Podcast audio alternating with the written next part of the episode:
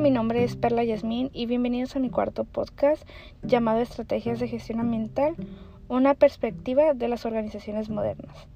Bueno, antes de comenzar, espero que este artículo sea de tu agrado y estés aquí para escuchar el próximo. Para comenzar, debemos entender qué es la gestión ambiental. Bueno, pues esta es parte de la gestión global de una organización consistente en la forma en la cual se utilizan los recursos organizacionales, financieros disponibles para alcanzar los objetivos ambientales que forman parte de los objetivos globales. Por otro lado, también podemos definir a un sistema de gestión ambiental como una combinación de procesos que permiten que una empresa reduzca sus impactos ambientales y aumente su eficiencia para conseguir mejoras tanto económicas como ambientales y operativas. Para concluir, también quiero mencionar que existen diferentes tipos de estrategias ambientales para las empresas. Esto depende del papel que juegue la empresa. Podemos hablar de hasta cuatro tipos de estrategias de gestión ambiental.